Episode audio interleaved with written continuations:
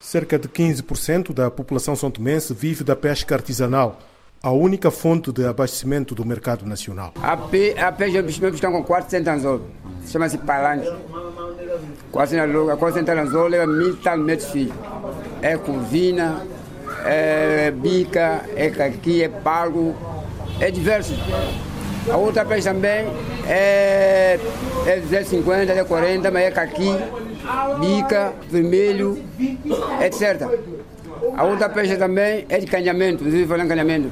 Leva uma lanterna pequenina, com duas, três pilhas, vai para o um, um, pesca normal, a, a, controla a área, a área, encola a canoa. Lá pega carpau, pega vermelho, osso mole. Diversos peixes passam abaixo dessa, dessa animação de candeeiro, que consegue pegar tudo. É uma pesca que a gente faz com rede voador. É, nós estamos aqui em praia das 16 às 16h30, regressamos 21 horas, 22 horas até 23 horas. É, pesca de alto mar, que chama milha. É, a gente sai daqui em praia 4 horas para 5 horas de manhã. É, depende, no momento a gente a vir com esses 60 ou 50 milhas vir do alto mar, a gente apanhar jogo de peixe agora, no, a gente pescar e como peixe também está a comer também à vontade. A gente pesca até só cair água.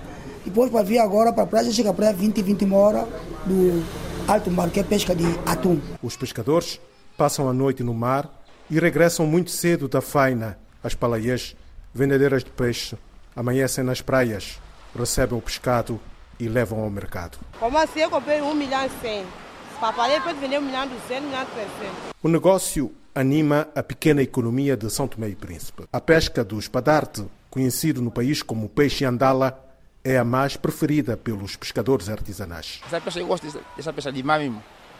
Chega alto mar, pega boia, um anzolo, espeta uma isca, larga para um, em cima d'água. Se no caso o peixe não passar, passar de lá, de momento, ele come fio.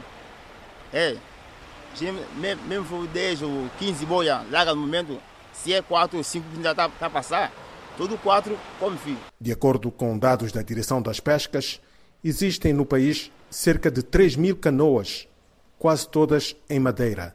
Só recentemente começou a surgir algumas embarcações à base de fibra e são poucas as que usam o motor. Eu, quando vou para o mar, não sou eu, outros meus colegas, é, temos material mesmo que dá para pesca, porque GPS é um material que orienta.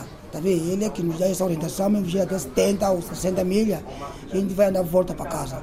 Porque a gente leva pilha por dentro ainda leva pilha re, re, reserva. Caso o motor criou uma, uma avaria, é, nós temos bandeira luminosa, fazemos sinal pela noite para qualquer barco que tiver a passar, para não nos ter problema é, no mar. O meu amigo ferrou um bocacuto, né? mais grande que esse. Depois eu, meu irmão com mais dois meus amigos, nós fomos para a beira dele. Depois a gente aí tá aí e tempo ameaçou mesmo, não tá vendo? Eu não estou conseguindo, mas tem que deixar minha canoa vir encanar motor mesmo. Depois um vir encanar motor ainda tombou mais. Outra canoa neve apareceu que veio com um para casa. Hoje, o Ande Faleiro não foi à faina. Tirou o dia para reparar a rede que usa na captura de peixe. Havia ficar com hum, ferros embaixo do mar, rede pega, rasga. Essa tendência dos jovens daí sempre ficarem pescadores está a diminuir ou está a aumentar? Está a aumentar. Está a aumentar. Próprio hoje há, há garoto de seus 15, bom, desde 14 anos.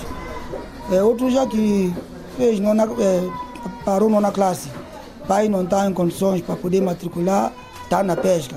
Outro que concluiu 12 ano. Depois, para pai de pai não tem condições para poder matricular na escola de universidade para fazer formação, está na pesca. Os pescadores artesanais desempenham um papel importante no desenvolvimento socioeconômico de São Tomé e Príncipe. De acordo com a ONG Marapa, 75% da proteína animal consumida pelos santomenses é garantida pela pesca artesanal.